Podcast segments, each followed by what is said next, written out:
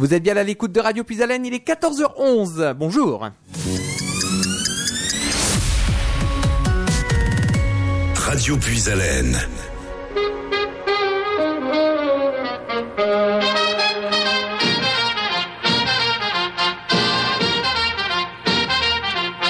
Bienvenue à tous et à toutes dans le petit jardin de Puisalène. Retrouvez Edwige les derniers mardis avec Cultive ta rue. La nature, les fleurs, le soleil, la pluie, le vent, la terre, c'est avec Edwige et sur Radio Puisalène, un nouvel air dans vos oreilles.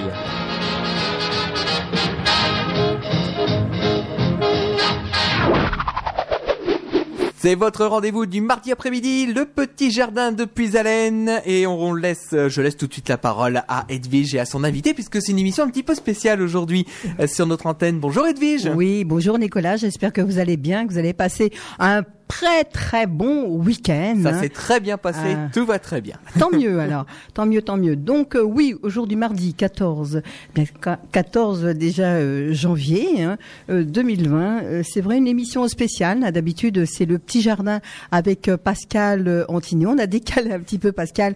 Ah ben oui, euh, on, on va se retrouver mardi prochain à partir de 14h euh, jusqu'à 16h et on parlera, euh, crois-moi, on parlera de tes tomates, cultive ta rue, l'association hein, qui se, euh, qui tous les mardis, euh, non pas tous les mardis, une fois par mois, le mardi, euh, vient nous parler justement de son petit jardin bien à lui, bien secret. Et émission qui devait avoir lieu donc la semaine dernière, hein, mais qui avait été annulée pour les raisons que vous connaissez maintenant, euh, puisqu'on avait eu une panne électrique sur notre émetteur. Ah, bah ouais. Et puis on a papoté, hein, on a papoté ensemble en, à l'extérieur. En antenne. en antenne. Voilà, bonjour à toutes et à tous, bonjour aux auditeurs euh, si vous nous écoutez. Émission spéciale avec, euh, je suis en train de... Marie Mater. Euh, Antini, Marie Mater, euh, bonjour. Bonjour euh, Edwige, bonjour à tous les auditeurs. Euh, donc euh, je voilà, je suis Alors- très contente d'être parmi vous aujourd'hui. Marie Mater, vous êtes euh, psychologue clinicienne. Oui, oui, oui, absolument. J'ai bien Alors- dit. Oui, Oh, c'est oui. ça, bravo. Alors, donc, euh, psychologue clinicienne, peut-être pour ceux qui qui connaissent pas, parce que c'est des mots un petit peu euh, euh, pas forcément très courants. Donc, psychologue, c'est la personne qui est spécialisée dans la psychologie. Euh, et donc euh, souvent les personnes ont un peu du mal à dire psychologue, alors psychologue, euh, c'est un peu comme les enfants qui disent vrai. euh, spectacle, pestacle, enfin vous voyez. Donc euh, la psychologie. Alors la psychologie, c'est une étude, euh, c'est une euh, une discipline qui est scientifique hein, et qui euh, va euh, s'intéresser à tous les phénomènes de l'esprit, de la pensée qui sont finalement euh, caractéristiques des êtres vivants, de nous, euh, êtres vivants supérieurs, puisque nous avons, euh, comment dire, la connaissance de notre existence. Voilà. Donc la psychologie, ça vient du grec psyché, psy. Tous les mots qui commencent par P, S, Y, C, H ont cette racine de, en fait, c'est, ça veut dire l'âme en grec. Donc tout ce qui est psychologue, psyché, psychologique, etc., c'est un rapport avec l'âme, avec l'esprit finalement. J'allais dire tout ce qui se passe dans la tête. C'est ça, voilà. Euh, tout ce qui se passe dans la tête et tout ce qui peut avoir un lien avec ce qui se passe dans la tête. Par exemple, euh, la psychologie va effectivement s'intéresser aux êtres humains, mais aussi à leur personnalité, aux comportements qu'ils peuvent avoir, aux, euh, choix qu'ils peuvent faire dans leur vie, euh, à, bah, je sais pas, on va parler peut-être de comportements un peu de personnes qui vont s'emporter très rapidement, qui vont être agressifs, etc. Tout ça, ça a un rapport avec la psyché, l'âme finalement. Hein. D'accord. Donc, euh, euh, votre cabinet se trouve où? Alors, moi, j'ai euh, là depuis avril 2014, j'exerce à Blérancourt. Donc, Blérancourt, c'est une petite bourgade qui est qui se situe sur la route qui va de Noyon vers Soissons. Hein. Donc là, il y a une maison médicale qui s'appelle la maison médicale des Feuillants. Il y a des médecins qui exercent avec, des deux cabinets infirmiers, euh, une podologue pédicure euh, et puis qu'est-ce qu'il y a d'autre? Un ostéopathe et, moi-même. Voilà. Et donc j'exerce là-bas et depuis euh, décembre, je fais aussi partie de la maison euh, pluriprofessionnelle de Saint-Denis qui est une maison qui a ouvert à Saint-Denis. Alors Saint-Denis, c'est dans les environs de Chauny, et c'est, si vous voulez, comme il y a une pénurie de médecins, on est dans une zone un peu de désertification médicale. L'État français a voulu un peu parer à tous ces, ces, ces, ces manques de professionnels en rendant l'exercice médical et puis paramédical plus attractif et en créant des maisons de santé. C'est vrai qu'il n'y a pas longtemps hein, que l'on voit euh, euh, les maisons de santé euh, qui regroupent justement des, des, professionnels tels que tels que vous. Alors, vous êtes donc vous avez un cabinet, vous recevez vos patients. Mhm. Les patients qui viennent chez vous, c'est parce que ils ont quelque chose à, on va dire à analyser, quelque chose qui en trop, quelque chose. Si je viens vous voir, c'est parce que j'ai forcément un problème. C'est ça. Alors, euh, donc je reçois des, enfants, des adolescents, des adultes, des couples, des seniors, hein. et souvent euh, les personnes qui viennent ont une demande. Euh, donc ça peut être des, adultes qui viennent euh, consulter parce que là, euh, un monsieur par exemple s'est séparé de sa compagne, a été un peu violent envers elle, ça l'a énormément interpellé et il s'est rendu compte que bah, c'était pas dans sa nature d'être violent, donc ça l'a beaucoup questionné. Donc lui, il venait un petit peu pour comprendre comprendre pourquoi il y a eu cette violence, comprendre pourquoi il a été amené à, à, déraper comme ça avec cette femme. Donc ça peut être, vous euh, voyez, ce genre de demande, ça peut être euh, des enfants qui sont amenés par les parents parce que souvent, euh, souvent pour les enfants, il y a une, comment dire, quelque chose qui est détecté au niveau de l'école voyez des enfants qui tiennent pas en place, des enfants qui parlent de la mort, des enfants qui euh, ont des troubles du sommeil aussi, qui n'arrivent pas à s'endormir tranquillement tout seuls. Euh, alors quand je dis tranquillement tout seul, c'est des enfants qu'on va coucher avec des rites, euh, voyez, tout en étant bien à présent, etc. Mais qui une fois se sont couchés, n'arrive pas à trouver le sommeil tranquillement et se relève une fois, deux fois, trois fois, quatre fois. Enfin, vous voyez, enfin, et puis c'est quelque chose qui traîne dans la nuit, qui devient très envahissant pour tout le monde. Euh, voilà. Donc souvent, les personnes qui viennent ont une demande, une demande. Il y a euh, quelque chose qui ne va pas, quelque chose qui les euh, envahit, quelque chose qui les qui les tracasse, qui les, fait, qui les font souffrir, et ils ont une demande autour de ça. Voilà, aidez-moi parce que là, je sens bien que ça va pas et que j'y arrive pas tout seul. Alors, euh, ce que vous faites, vous écoutez le patient oui, oui, oui, bien sûr. Alors, euh, l'idée justement de, de l'exercice de la psychologie, c'est bien sûr euh, basé sur la rencontre avec le patient. Donc, euh, le premier entretien, moi, j'accueille les personnes euh, euh, entre une heure et quart, une heure, une heure et quart pour un adulte seul. Et puis, quand c'est des enfants ou des couples, ça peut aller jusqu'à une heure et demie. Donc, l'idée, c'est effectivement de partir de ce que la personne vous dit. Voilà moi j'ai tel trouble, voilà, moi je souffre de telle chose, je, je, je suis très angoissée dans telle situation, je, euh, je suis, euh, je fais énormément de cauchemars, de cauchemars par exemple depuis euh, telle époque où je, voilà, je, je, je, suis très triste et je, ne sais pas trop ce qui se passe et voilà. Et donc le patient va me raconter un petit peu ce qui lui arrive. Moi je vais l'aider bien sûr en posant des questions, hein, mhm. parce que c'est pas toujours évident d'arriver et de vider son sac, d'ouvrir son sac et de dire voilà ma difficulté actuelle, c'est ça. Et donc en fait, moi, je vais l'aider à préciser un petit peu les choses. Et au cours de ce premier entretien, si vous voulez, moi, j'ai un peu un, guide dans la tête, un, comment dire, un canevas d'entretien où il faut que je balaye un certain nombre de, choses qui me semblent importantes pour avoir des repères et pour pouvoir justement voir si moi je vais pouvoir aider la personne. Alors, euh, au niveau, comment ça se passe, euh, je veux dire, par rapport à vous? Euh, Vous avez un fichier sur de chaque client, c'est dans l'ordinateur, c'est sur des feuilles, c'est un dossier Alors oui, moi je travaille encore à l'ancienne méthode. Alors c'est bien, c'est mieux. J'ai des, des, des, des, comment dire, des partenaires qui sont un peu euh, oh bah l'informatique, l'ordinateur, c'est vachement mieux. Mais bon, moi je suis encore à l'ancienne, donc j'ai un agenda euh, papier crayon, je prends des notes euh, à la main et j'ai un dossier manuscrit qui est qui est comment dire enfermé dans mon cabinet. Personne n'a accès à, mhm. toutes ces notes. et puis je, si vous les premiers entretiens, je prends toujours des notes. Et après, je n'en prends plus. Et ce que je fais, c'est qu'une fois que j'ai reçu les personnes, à part, euh, à tête reposée. Je, je, je, documente le dossier, ce qui, ce qui m'a semblé important, ce qui, voilà, peut-être le patient a insisté sur telle chose au cours de la séance, et ça, ça me semble important. Et voilà, je note, mais ça, ça reste, si vous voulez, euh, confidentiel, c'est dans le cabinet, c'est euh, sous clé, et personne d'autre n'a accès euh, par moi. Alors, vos notes, c'est par écrit, vous faites pas des notes comme les médecins ils font avec leur magnéto ou leur, leur portable, ou je ne sais pas, bon, c'est vrai qu'on est en 2020.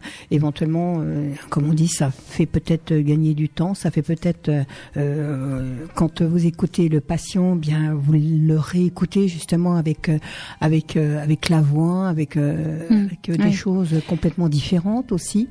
Alors en fait, ce que je fais, c'est que non, moi quand, quand, quand je suis vraiment là en entretien avec le patient, je suis alors premier entretien je note, après je note plus. Et en fait, si vous voulez, moi ce qui va me guider au cours des séances c'est tout ce que le patient va pouvoir me dire et moi ce que je vais voilà, ce que je vais pouvoir en comprendre, comment je vais associer les choses, comment je vais analyser les choses, et, euh, tout ça, c'est, je, le note dans un dans un deuxième temps, je dirais, après avoir rencontré le patient. Alors, il m'arrive aussi parfois de faire des écrits, mais c'est dans des situations très particulières, euh, des écrits par informatique, euh, donc à l'aide d'un ordinateur. C'est quand, par exemple, je dois faire un courrier si le patient en est d'accord, bien sûr, en fin de prise en charge je fais souvent un courrier au médecin traitant ou au pédiatre qui m'a adressé tel enfant. Voilà, je fais un, courrier qui résume, je, m'assure bien de l'accord de la personne et je ne rentre pas dans les détails, ça reste quelque chose d'assez euh, global. Voilà, je dis au début, le patient est venu me voir, il avait telle et telle difficulté. Au fur et à mesure, il a compris telle chose et voilà, on, a décidé d'arrêter le suivi euh, d'un commun accord parce que voilà, il, a évolué favorablement. Donc ça, c'est des écrits que je peux faire, c'est en fin de prise en charge. Je peux aussi euh, faire un, écrit quand je fais un bilan psychométrique. Ça, ce sont des bilans euh, qui sont souvent demandés par euh, des médecins pédiatres quand il y a des enfants qui ont des troubles de l'attention, quand il y a des difficultés de lecture, des difficultés d'écriture, des difficultés par exemple pour pour prendre un crayon dans la main, arriver à s'organiser correctement pour écrire. Et tous ces troubles-là sont étiquetés sous forme de 10. Alors vous en avez certainement entendu parler, Edwige, tout ce qui est dyslexie, dyscalculie, dysgraphie, dysphasie, tous ces troubles 10, ce sont en fait des, des, des troubles euh, qui, euh, qui sont, euh, comment dire, réalisés. Enfin, on va poser un diagnostic à l'aide de, de, de bilan. Le pédiatre va demander, le pédiatre ou le neuropédiatre va demander un ensemble d'examens, donc le bilan psychométrique euh, réalisé par des psychologues. Souvent, il demande aussi euh, des examens complémentaires. Et à l'aide de tous ces examens, il va pouvoir poser un diagnostic qui va être, euh, bon, voilà, tel enfant a un trouble de, de l'attention avec ou sans hyperactivité, etc. Et, le but, justement, c'est pour pouvoir... alors, on guérit quand même euh, le patient, euh, comme vous dites, on parle de l'enfant. Euh, si il y a eu des choses qui ont été détectées à l'école, vous, vous vous intervenez, le médecin, comment l'enfant vient chez vous, c'est parce que il a été certainement dicté par le par le médecin de, pas du travail, mais le médecin d'école certainement. Et vous, à la suite de ça, le diagnostic il est fait. c'est suite, euh, vous le faites ou alors vous laissez justement des, personnes, euh, euh, des personnes qui sont un petit peu spécialisées dans le dans ce domaine-là? Alors, en fait, euh, si vous voulez, moi, ce que je, peux faire, ce que peuvent faire les psychologues, euh, psychologues cliniciens ou neuropsychologues, ce sont effectivement des bilans psychométriques où on va euh, pas poser un diagnostic, mais on va dire voilà, il y a compte tenu de tous les éléments, tous les résultats des tests, il y a une suspicion de tel et tel type de troubles. Et donc en fait, c'est le médecin, le pédiatre ou le neuropédiatre qui va poser lui le diagnostic. Donc nous, en fait, on est une aide au diagnostic. Donc moi, quand je reçois des enfants de ce type-là, euh, il y, y, a, plusieurs cas de figure. Il y a des, des parents qui viennent en disant, voilà, je voudrais un bilan psychométrique. Je fais le bilan psychométrique et puis je, je m'arrête là parce que euh, souvent les parents mettent en place des aides, euh, voient avec la MDPH, la maison départementale euh, MDP pour les personnes handicapées, voient pour avoir des aides. Souvent il s'agit d'avoir des auxiliaires de vie à l'école, des auxiliaires mmh. de vie sociale. Mmh. Hein. Donc soit les parents me demandent juste un bilan et puis moi je fais voilà, je fais suivant leur demande. Soit il y a euh, des cas de figure où il y a des parents qui demandent un bilan, mais qui demandent aussi un suivi, Mm. parce que voilà, on peut avoir une suspicion de tel et tel type de trouble, mais euh, effectivement, comme vous dites, Edwige, il ne s'agit pas de recevoir une étiquette, il s'agit aussi euh, de pouvoir aider l'enfant à évoluer avec ses difficultés et de pouvoir, je dirais, dépasser. Et parfois, ok, j'ai cette étiquette, par exemple, d'enfant dyslexique, mais l'idée, c'est de travailler et d'a- d'a- d'aider l'enfant à euh, voilà, dépasser cette difficulté pour arriver à ce qu'il puisse euh, finalement euh, bénéficier malgré tout d'un suivi scolaire aussi performant que cela peut être. Parce que vous dites euh, l'enfant qui vient vous voir, qui est comme vous avez détecté, qui est dyséclique, euh, c'est ça, hein Dyslexique. Euh, Ouais, oui, c'est des gros mots. Hein. oui, oui, oui, c'est vrai que c'est, oui. Ah, ça- alors, C'est ça- tout- alors si je, me, peux- je, je peux me permettre, dyslexie, c'est tous les enfants qui ont des difficultés à parler, à lire, à, alors plus à lire. Voyez, par exemple, euh, moi je vais avoir un texte là sous les yeux, j'ai pas besoin d'avoir une police particulière, j'ai pas besoin d'avoir une présentation particulière. Je vais comprendre le texte. euh, Éventuellement, il y aura un ou deux mots que j'arrive pas à comprendre, mais je pourrais en comprendre le, le, le sens global, je pourrais en parler, euh, le synthétiser, etc. Et les enfants dyslexiques, ce sont des enfants qui ont des difficultés justement pour lire de façon fluide et qui, là où un enfant euh, va mettre euh, un certain temps à comprendre le texte, à l'assimiler, le lire, etc., les enfants dyslexiques, de par leurs difficultés, vont mettre bien plus de temps et vont être en difficulté selon la présentation de la police, selon euh, euh, les, les- les mots qui sont utilisés et ils vont être, si vous voulez, au bout d'un moment, ils vont se décourager, ils vont se fatiguer beaucoup plus vite et ça va devenir vraiment laborieux. Et alors déjà, là où un enfant pourrait par exemple mettre 5 minutes pour lire un texte, un enfant dyslexique va mettre peut-être 10 minutes, un quart d'heure. Puis quand vous lui demanderez ce qu'il en aura compris, ben, il sera pas arrivé à la fin, il aura pas tout compris, il aura eu des difficultés et déjà là, il sera... euh, il sera très fatigué et, pour si après il a des tâches à faire autour de ce texte-là, il va être encore plus en difficulté puisqu'il aura mis énormément d'énergie à, à Ah oui, déjà oui. essayer de lire. Hein Hmm, D'accord. Alors là, euh, ce que vous me dites, c'est quand même détecté euh, à l'école maternelle. Euh, L'enfant qui va à l'école de 3 ans, euh, alors ce sont les parents aussi, mais c'est beaucoup euh, les comment le, euh, les- les- l'école. Oui, alors il y a effectivement, vous avez raison Edwige, il y a euh, une grande demande de, enfin une grande part des demandes de, de consultation pour les enfants sont effectivement détectées par les enseignants, euh, les, les instituteurs, les professeurs des écoles qui effectivement convoquent les parents, voient qu'il y a des difficultés et disent voilà, écoutez, moi j'ai remarqué telle et telle chose, ça serait peut-être bien en général. Tout la- à fait. la- oui. Ce qui est dit, c'est aller consulter, aller voir quelqu'un. Mm.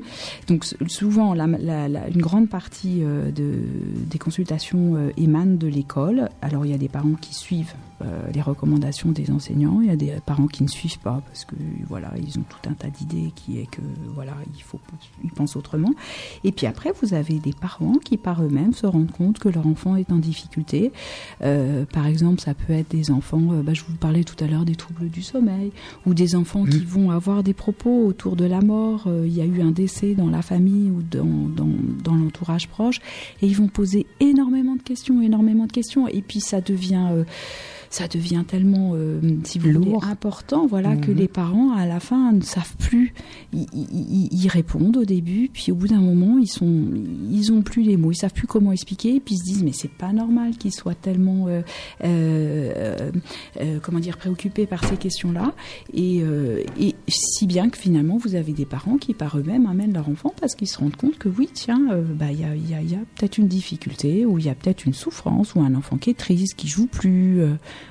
voyez, ça peut se voir ça aussi. D'accord. Et là, donc, les parents viennent chez vous, et à partir de là, euh, vous prenez en compte euh, bah, les dires de, des parents, puisque euh, l'enfant, euh, quoi qu'à partir de 3 ans, l'enfant parle bien. Donc, vous dialoguez avec aussi bien avec les parents que l'enfant. Ou alors, comment ça se passe? Alors, donc quand il s'agit d'une consultation comme ça pour un, un enfant, Mm. euh, en fait, je reçois l'enfant et le ou les parents qui accompagnent. Donc, on a un temps comme ça d'échange de euh, une demi-heure, trois quarts d'heure. Voilà, qu'est-ce qui vous amène là Quelles sont les, difficultés Donc, souvent, ce premier temps d'échange est un temps où les parents parlent euh, de façon assez euh, importante. De temps en temps, les enfants participent, mais ça dépend. Et puis après, si tout le monde est d'accord, je demande aux parents ou, aux parents euh, plus, enfin, je veux dire en fonction de s'il y en a un ou deux, de sortir dans la salle d'attente, si ça convient à tout le monde. Et après, j'ai un temps de prise de contact avec l'enfant tout seul.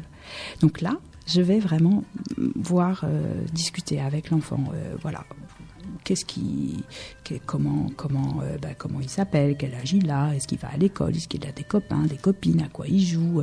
Et puis je vais le faire dessiner, je vais jouer avec lui aussi, parce que les enfants, comme vous dites, euh, effectivement, ils commencent à, à- à bien parler à partir de 3 ans. euh, bon, ça dépend un petit peu de, desquels, mais vous avez des enfants, parfois, il faut passer par le jeu, par le dessin, parce que le sens des mots est pas toujours le même. Ils ont un vocabulaire qui est, quand ils sont jeunes comme ça, qui est Mhm. beaucoup plus restreint que nous.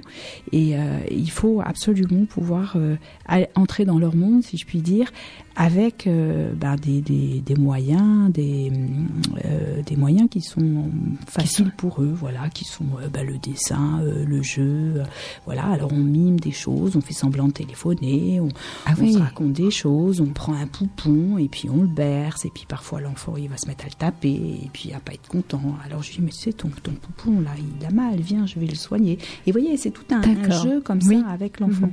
Alors, chaque cas est complètement différent. Assez, oui, oui, oui, oui, oui. Euh, chaque, enfant, euh, ben déjà, euh, les situations sont très variées. Les enfants n'ont pas toujours le même type de composition de fratrie. Et puis, au- autant d'enfants, autant d'histoires, autant de difficultés potentiellement différentes. Alors, vous prenez, c'est vrai, euh, après on fera une petite pause musicale parce que j'ai Nicolas qui va me taper sur les doigts. C'est, c'est, bah oui. Ah, c'est pas vrai. C'est comme ça. C'est pas vrai du tout. Alors, euh, c'est vrai que c'est, c'est, c'est très important. C'est, c'est l'enfant euh, déjà. C'est le. euh, et vous, vous êtes beaucoup à l'écoute de l'enfant et euh, de la situation qui, qui, qui, qui se passe. Et éventuellement, ce qui vous permet de justement de, de faire un diagnostic euh, sur euh, comment sur le la, la présence euh, des personnes qui sont venues vous voir. C'est un petit Oui. peu ça. Alors en fait, euh, nous, euh, en tant que psychologue, on est formé au cours de nos études à, à faire des diagnostics, mais je reste très prudente parce que c'est pas notre euh, notre euh, fonction principale. On peut faire des diagnostics effectivement de euh, euh, pour des enfants ou des adultes ou des adolescents, mais c'est pas notre visée première, si vous voulez. Nous, on a été formé à ça pour euh, finalement avoir, comme vous disiez, un peu une idée de euh, la personne qui vient nous voir, quelles sont euh, ses difficultés, quels sont ses points de faiblesse et points de force finalement, et sur quoi on va pouvoir s'appuyer. Et puis, je dirais, euh, une fois qu'on sait un petit peu euh, quel type de, euh, de personne on a en face de nous, ça va nous aider nous pour travailler. Mais on, on- voilà, on, Mm. on a un peu ce- cette, cette idée diagnostique, mais on n'est pas là pour dire voilà, vous vous êtes, euh, bah, je sais pas moi, euh, vous avez une psychose maniaco-dépressive, vous êtes paranoïaque, etc. Oui. C'est pas du tout Oui, le but oui, hein, oui. de la consultation. Vous êtes là pour euh, écouter et pour trouver certainement la solution. C'est ça. Alors l'idée c'est de c'est d'écouter, c'est de d'aider les personnes à évoluer dans leurs difficultés et à trouver pas pour elles une solution, mais les aider à trouver leur solution. Vous voyez, Mmh. c'est- Oui. très important. Les, les laisser euh, de vraiment le- les aider à euh, rester toujours acteurs de leur euh, de leurs soins et de leur de leur vie finalement. hein. Hum, Parce que c'est ce que je disais, chaque personne qui vient vous voir, euh, c'est pas la même, on va pas dire histoire, mais c'est pas la même façon euh, d'apporter le, le, le sujet. Oui, bien sûr, oui, oui. Autant, autant de difficultés il y a, autant euh, de personnes euh, vont euh, vous dire, ben voilà, moi je, souffre de ça, je souffre de ça. Il y a par exemple des, gens en première consultation, des personnes en première consultation qui vont pouvoir clairement vous dire, ben, je me sens complètement déprimé, dépressif, voilà. Et des personnes qui auront beaucoup de mal à admettre qu'effectivement il y a quelque chose qui est de l'ordre de la déprime ou de la dépression parce que c'est trop douloureux, ça fait trop mal à entendre et que peut-être ça évoque aussi des choses, vous voyez, du passé, de leur histoire, C'est ça. qui sont trop, euh, ça fait écho à des choses qui sont trop euh, bouleversantes, trop, euh, trop difficiles et, et, et à chaque personne, chaque difficulté et on avance, euh, enfin je dirais on, moi et le patient, on avance euh, au fur et à mesure en fonction du rythme de chacun. Alors, si vous voulez, euh, Marie Mater, on va se marquer une petite pause musicale. En attendant, ben, on rappelle le numéro de téléphone. hein. Si vous voulez participer à cette émission, hein, sans aucun problème, le 03 44 75 30 00. Si le téléphone fonctionne, puisque Ah. depuis ce matin, on est euh, victime d'une panne de, de téléphone. La semaine dernière, c'était une panne électrique. Cette, cette semaine, c'est une panne de téléphone. Oh. Encore une fois, indépendant de notre volonté. Depuis ce matin, nous, il est impossible d'appeler le secrétariat ou la ligne antenne. Donc, euh, bon, d'accord. C'est voilà. encore indépendant de notre volonté. C'est Orange qui euh, qui a des petits problèmes. On espère que ça reviendra d'ici la fin de la journée. D'accord. Euh, mais pour le secrétariat, vous pouvez passer par la ligne internet. Vous avez le numéro qui est sur la page Facebook, puisque depuis ce matin 9h, on avait annoncé effectivement cette difficulté. On En attendant, oui, on peut se passer de la petite musique. Hein. c'est ce qu'on va faire effectivement. On va retrouver une artiste qu'on retrouvera demain à 15h30 si on a le téléphone. Euh, donc sur l'antenne de Radio Puisalène, il s'agit de Najwa Belizel avec Curiosa, suivi du titre des Enfoirés 2020. Il est sorti depuis hier. Je l'ai entendu. euh, c'est C'est le- pas mal. C'est le titre qui s'appelle À côté de toi. Donc c'est le titre des Enfoirés 2020 qu'on va écouter sur l'antenne de Radio Puisalène. À tout de suite. Curiosa dans les bois, s'est perdu mille fois, sans jamais faire demi-tour, sans jamais faire demi-tour. Dans les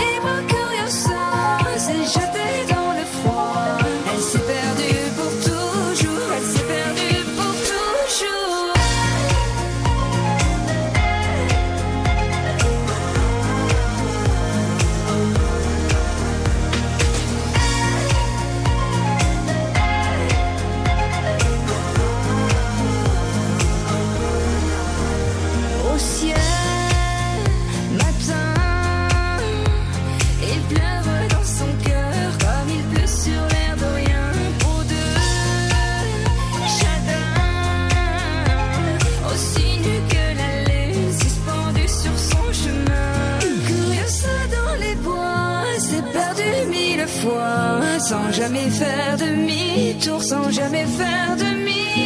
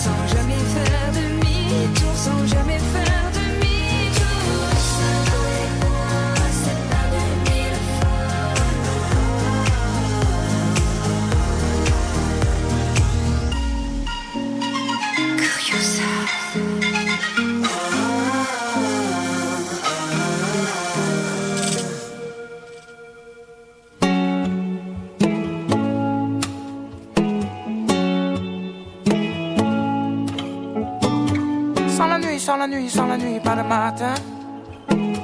Sans la pluie, sans la pluie, sans la pluie, pas de beau jour.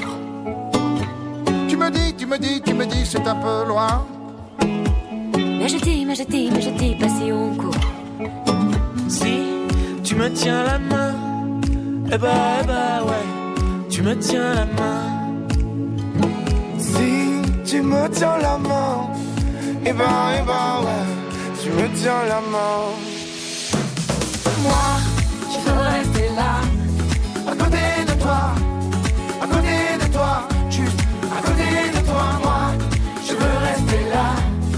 Côté de toi, à côté de toi, juste à côté de toi, je veux rester là, à côté de toi, à côté de toi, à côté de toi. Sans le temps, sans le temps, sans le temps, pas de victoire. Sans le vent, sans le vent, sans le vent, aucun espoir. Tu me dis, tu me dis, tu me dis, ça sent la fin.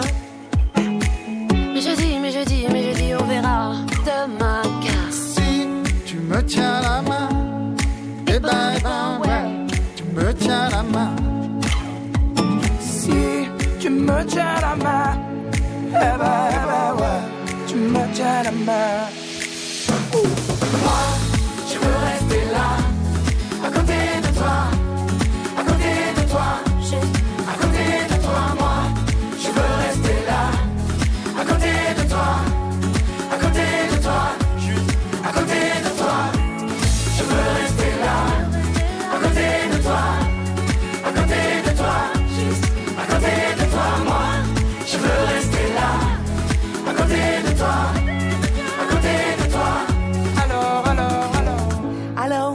même s'aimer, même si la terre se fait la belle, même si les hommes sont fêlés, la vie est belle, la vie est belle. Alors on pourra même s'aimer, même si la terre se fait la belle, même si les hommes sont fêlés, la vie est belle, ouais.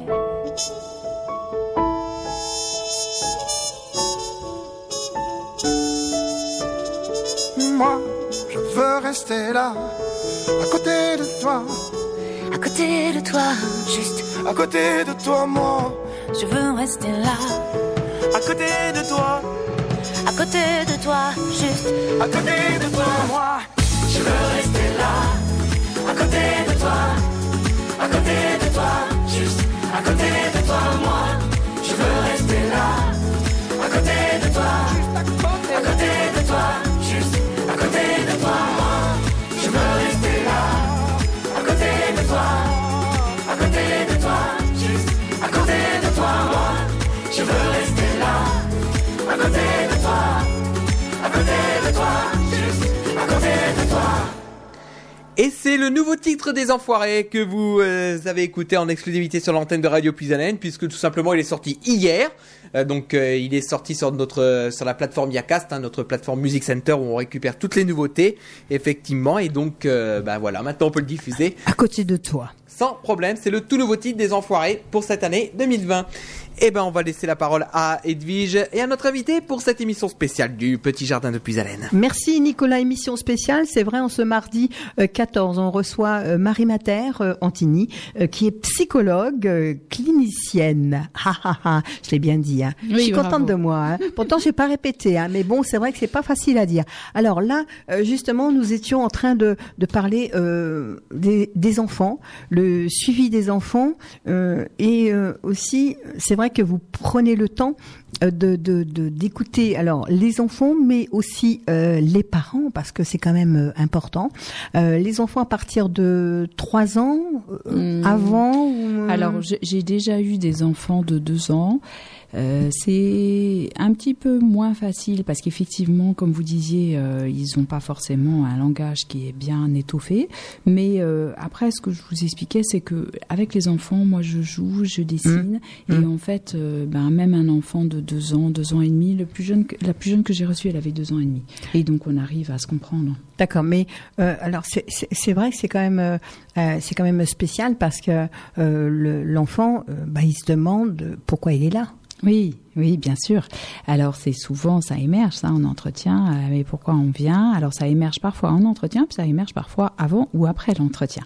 Donc souvent, bah, euh, les, moi ce que j'explique aux, aux enfants parce qu'ils savent pas toujours comment je m'appelle. Alors je leur dis bah voilà, moi je m'appelle Marie Mater, je suis psychologue. Alors bon, en général ils font euh, des grands yeux ou ils font pas, ils ont pas de réaction. Donc je leur demande s'ils savent ce que c'est qu'un qu'un psychologue. Et la plupart du temps ils savent pas. Alors je leur explique que euh, bah, c'est une personne euh, qui, quand on a des difficultés, qu'on vient voir, quand on a des difficultés, qui aide à soulager les difficultés, à trouver une solution à ces difficultés, parce que parfois les parents eux-mêmes ont- sont un petit peu en quête de, euh, de, de réponses qu'ils n'ont pas toujours et que on va se faire aider, voilà, auprès de, de personnes comme moi. Donc j'explique ça et puis, euh, écoutez, en général, ça passe euh, comme une lettre à la poste. hein. D'accord, ça, ça passe bien. Oui. Parce que c'est vrai que c'est pas la peine. le- L'enfant est déjà, euh, s'il vient vous voir, il est déjà perturbé. Euh, il faut pas en rajouter. Au contraire, il faut le rassurer. C'est ça, voilà. Alors, vous vous dites bien, Edwige, que souvent, c'est des enfants qui sont euh, perturbés, plus ou moins. hein. Euh, Il y a des, des degrés divers. Mais l'idée, effectivement, c'est d'être dans quelque chose qui va être la réassurance, de euh, tranquilliser l'enfant, de présenter. C'est pour ça que moi, je prends toujours un temps pour me présenter, pour dire, voilà, qu'est-ce que je fais. Et puis, ce que je fais souvent aussi à, à la fin du premier entretien, c'est que, euh, donc, je vous ai expliqué pour les enfants, je reçois donc l'adulte et l'enfant. Ensuite, je fais connaissance avec l'enfant. Puis après, l'adulte qui a été patienté gentiment dans la salle d'attente revient. Et je demande à tout le monde comment ça s'est passé, cette prise de contact. Voilà à la fois aux parents et à la fois à l'enfant. Est-ce que tu as envie de revenir? Je, je demande comment ça s'est passé? Et souvent, j'explique aux parents que, voilà, si je pose cette question-là, c'est parce que je veux savoir si l'enfant a envie de revenir. Parce que s'il n'a pas envie de revenir, ça sert à rien que j'explique comment je, Mmh, je bah oui. travaille. Mhm. Puis ce qui est important aussi, c'est que les parents, eux, aient accroché à cette première euh, prise de contact et qu'ils aient envie de revenir, que ça passe bien. Parce que si, euh, je sais pas, je, je leur explique des choses et qu'ils comprennent pas, ou qu'ils se sentent pas en confiance, ou qu'ils ils que euh, je vais peut-être euh, les considérer pas bien parce que je vais avoir un, un langage qui va être très savant, très scientifique, ils vont rien comprendre, ils vont pas oser dire. Et c'est pour ça que je m'assure toujours que euh, les gens, bah, comment ça s'est passé cette première prise de contact Est-ce que vous avez envie de revenir? Si, euh, Il y a des gens qui me disent non. Bon, bah, je leur dis écoutez, à ce moment-là, vous pouvez aussi aller consulter un autre professionnel, ça, ça, ça se voit. Et puis après, euh, bah, j'explique un petit peu comment je fonctionne et voilà, on se revoit, on se revoit pas, les gens réfléchissent et puis ça leur appartient finalement. En général, tout se passe euh, la première fois ou il y a, il y a une deuxième fois? Alors, euh, rares sont les premières consultations qui débouchent sur euh, vraiment, je dirais, une, une compréhension par la personne de ce qui lui arrive. Ça arrive parfois avec des enfants plus rarement avec des adultes. Et souvent si vous voulez les premières consultations débouchent sur un suivi. Parce que euh, ben c'est vrai que euh, une première consultation est souvent l'aboutissement de, euh, de troubles qui se sont installés pendant des mois, des semaines, voire des années, et qu'on peut pas, si vous voulez, en entretien d'une heure et quart, une heure et demie, résoudre des choses qui se sont installées en allant crescendo et en s'intensifiant. Voilà. Donc là, euh, comment que ça se passe après En deuxième deuxième fois, je viens avec euh, mon enfant. Euh, c'est euh, on le met un petit peu plus à l'aise, forcément l'enfant. Et le, le, suivi, c'est quoi? Euh, C'est-à-dire que euh, vous, vous êtes, comme vous dites, vous êtes psychologue. C'est c'est pas facile à à entendre. La Oui, psychologie. Et euh, alors la psychologie euh, clinicienne, euh, c'est encore euh, là on, on se demande ce que c'est. Et euh, ma question elle est euh, après vous, vous, vous- alors je sais pas si on peut dire vous soignez. euh, Il n'y a pas de médicaments chez vous. Il n'y a pas c'est uniquement par par par votre voix, par votre façon de euh, de faire? Voilà, alors c'est ça, c'est effectivement, vous cernez bien les choses, Edwige, c'est qu'il n'y a pas de médicaments chez les psychologues, on n'est pas médecin. Donc on n'est pas formé, on n'a pas fait d'études de médecine, on n'est pas formé à poser un diagnostic et à, faire à prescrire une ordonnance. Donc nous, on est formé, on a fait des études de psychologie, on est formé à tout ce qui est euh, euh, psychisme, euh, esprit humain, pensée, émotion, développement de l'enfant, de l'adulte, etc. Et on va soigner par la parole par la compréhension que va avoir l'enfant ou l'adulte de sa propre euh, situation et de son trouble. Voilà, finalement, qu'est-ce qui fait qu'il y a un trouble comme ça qui apparaît Euh, Qu'est-ce qui fait que euh, peut-être tel enfant a du mal à s'endormir tranquillement le soir, qu'il est obligé de se relever une fois, deux fois, trois fois, quatre fois, cinq fois? Eh ben, on va expliquer que c'est de l'angoisse, que ce sont des enfants qui ne sont pas suffisamment rassurés pour être tranquilles et s'endormir tranquillement tout seuls dans leur chambre, même si, ce que j'expliquais tout à l'heure, on a mis plein de petits rituels en place. faut le rassurer, il s'est brossé les dents, il a été aux toilettes, on a lu une histoire, on a fait un câlin, on a fait tout ce qu'il fallait, on a mis euh, la veilleuse, vous voyez, tout est mis en place pour qu'il soit rassuré, mais malgré tous ces petits gestes, il reste encore pas tranquille pour pouvoir s'endormir, et souvent ce sont des enfants qui s'endorment d'épuisement. Et donc voilà, moi je vais, au fur et à mesure des rencontres, faire la connaissance de ce petit garçon, de cette petite fille, et comprendre au fur et à mesure qu'est-ce qui fait qu'il est dans un état d'angoisse comme ça, qui fait qu'il ne peut pas trouver le sommeil tranquillement comme beaucoup d'autres enfants de son âge. Alors là, euh, euh, forcément, vous avez entendu l'enfant, vous comprenez l'enfant.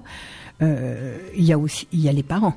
Bien sûr qu'il y a les Parce parents. que là, oui. là, là, l'enfant, il est comme ça, c'est par, par rapport euh, à quelque chose qui s'est passé.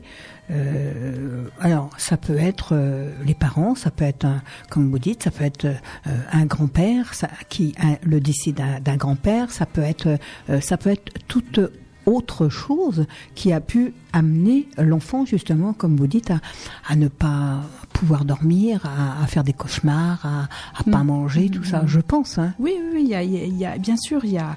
Alors, il y a euh, euh, dans le développement des enfants, il y a bien sûr les parents qui sont là pour l'élever, prendre soin de lui, euh, euh, l'éduquer.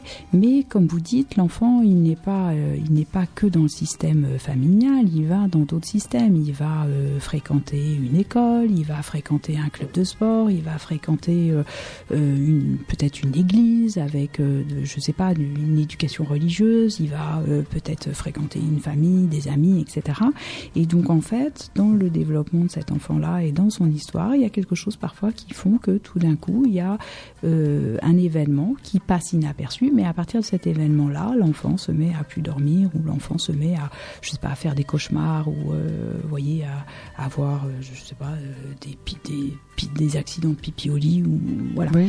Et Mhm. donc en fait, euh, l'idée c'est qu'effectivement au cours de ces consultations, moi je, regarde- je, je, je rencontre l'enfant dans un premier temps, je le garde une demi-heure, et puis après les parents viennent. Ah voilà. Donc Mm. je, Mhm. comme vous dites bien, vous soulignez bien, euh, Edwige, c'est ça qui est important, c'est que je travaille pas qu'avec les enfants, mais je travaille aussi avec les parents parce que euh, ben les, les enfants tout seuls, je peux travailler avec, mais ce qui est important, c'est c'est bien bien sûr d'avoir en tête que ils s'inscrivent dans une famille et que euh, ben, la, la famille peut aider, les parents peuvent aider, ou parfois les parents peuvent induire aussi quelque chose qui va être euh, de l'ordre euh, d'un début de trouble ou euh, parfois on, on pense rassurer son enfant en ayant certaines conduites et parfois ça, ça, ça ajoute du trouble au trouble, on ne sait pas trop. Et donc l'idée c'est effectivement après une demi-heure après avoir reçu l'enfant, moi je reçois les parents à un quart d'heure et c'est pas qu'un moment où on va payer la consultation et prévoir le rendez-vous d'après, mais c'est un moment où on va, voilà, moi je vais dire, souvent je vais demander ben, comment il va depuis la dernière consultation, Mhm. qu'est-ce que vous avez remarqué, qu'est-ce qui vous a frappé,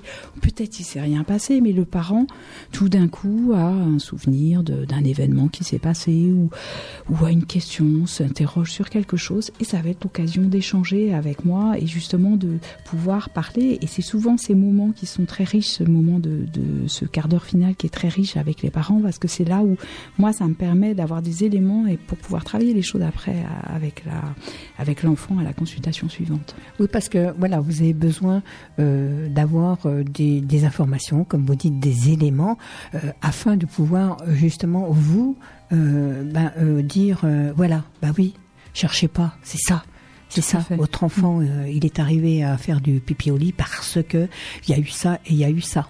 C'est ça, c'est exactement ça. En fait, si vous voulez, le premier entretien, qui est un entretien où voilà, on fait un petit peu un constat des lieux, il y a une anamnèse, c'est-à-dire qu'on va voir, on va relever l'historique de vie de l'enfant, va nous donner un certain nombre d'éléments. Mais effectivement, vous vous doutez bien qu'en une heure et quart, une heure et demie, je peux pas avoir tous les éléments. Et donc les éléments, ils vont venir au fur et à mesure des consultations. Et voilà, moi je vais aller piocher dans ce que le parent va me donner comme élément, et je vais trier un petit peu ce qui me semble important, ce qui me semble euh, important, euh, crucial, euh, ou peut-être plus secondaire, dans tous ces éléments qu'il va me donner pour arriver à comprendre finalement qu'est-ce qui fait que ce petit garçon, cette petite fille, tout d'un coup se met à faire pipi au lit, alors qu'avant il, avait été propre. Voilà. Alors, c'est vrai, comme vous dites, c'est pas en premier rendez-vous, deuxième rendez-vous. Même s'il y a un troisième rendez-vous, comme vous- laissez le choix à votre, comment on va dire, à au patient de, vous voulez, voilà, vous, euh, on conclut, euh, voilà, vous avez euh, donné la, on va dire la, réponse pourquoi le petit garçon euh, a fait ça, a fait ça. Maintenant, il vous laissez le choix euh, au patient de pouvoir euh, revenir ou alors euh, justement bon d'arrêter les séances et pouvoir euh, justement euh, ben, peut-être continuer euh, euh, dans, dans le quotidien. Alors, ça souvent c'est euh, effectivement des questions qui arrivent en fin de en fin de prise en charge quand euh, quand les enfants vont mieux. Moi, je, je suis toujours émerveillée de voir euh, ben, des parents et des enfants qui sont euh, comment dire en début de en début de prise en charge avec des parents qui sont un petit peu avec des traits tirés, qui sont un petit peu euh, euh, affaissés. Et, euh, et de voir au fur et à mesure des parents qui se détendent, qui deviennent beaucoup plus souriants et qui se redressent, mais vraiment physiquement, hein, dans la posture, dans l'assise au bureau, moi je le constate et je suis toujours émerveillée de ça. Et se pose souvent cette question-là des enfants qui veulent revenir, alors que finalement ils vont mieux et que euh, euh, moi j'estime qu'il n'y a plus besoin. Alors souvent c'est vrai qu'il y y y a- les enfants deviennent attachés à, ce petit rituel qu'on avait qui était de se voir une fois tous les 15 jours, une fois euh, toutes les trois semaines ou une fois par semaine. Enfin bon, ça, dépend des enfants.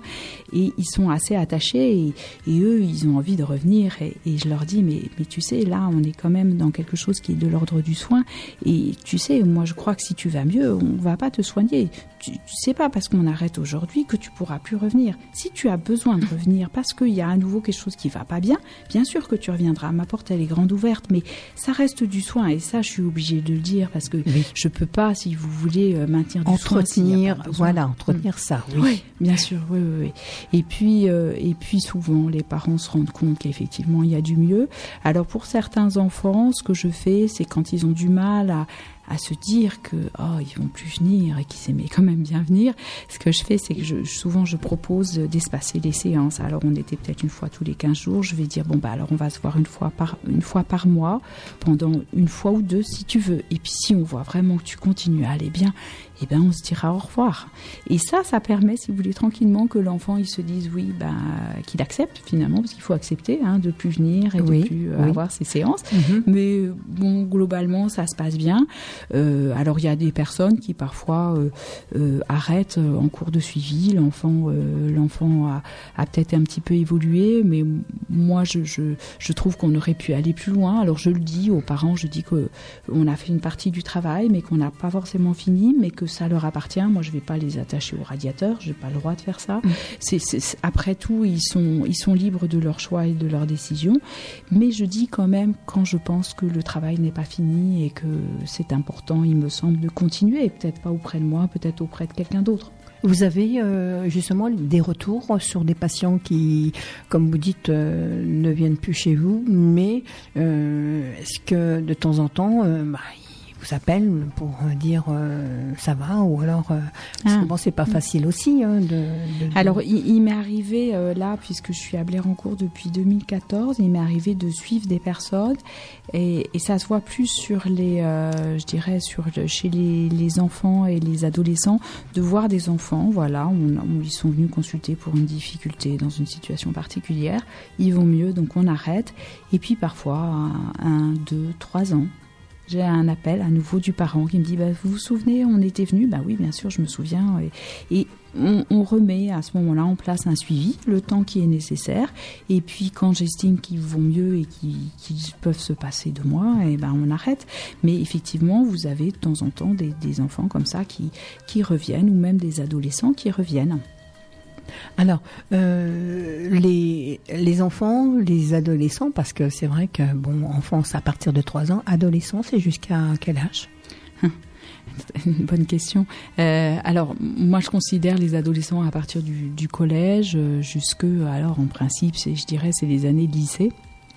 En principe, parce que euh, là, je, je pense à un jeune qui, euh, lui, est en BTS et qui vient, euh, qui vient. Alors lui, il, vient sous cette forme, cette formule que j'ai énoncée, c'est-à-dire que je le reçois d'abord, puis après je reçois ses parents.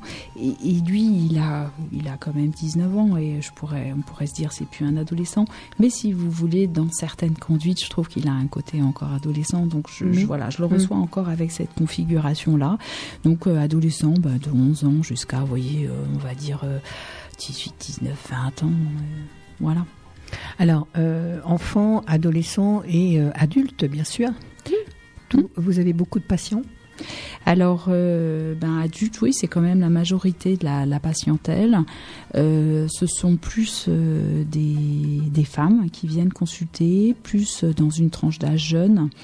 Euh, je dirais à partir de la vingtaine jusqu'à euh, euh, la cinquantaine. Euh, ça, c'est la, la, plus grosse euh, partie de la, patientèle adulte, donc des femmes de 20 à 50 ans, on va dire. Après, j'ai des femmes plus âgées, mais en nombre euh, moins important.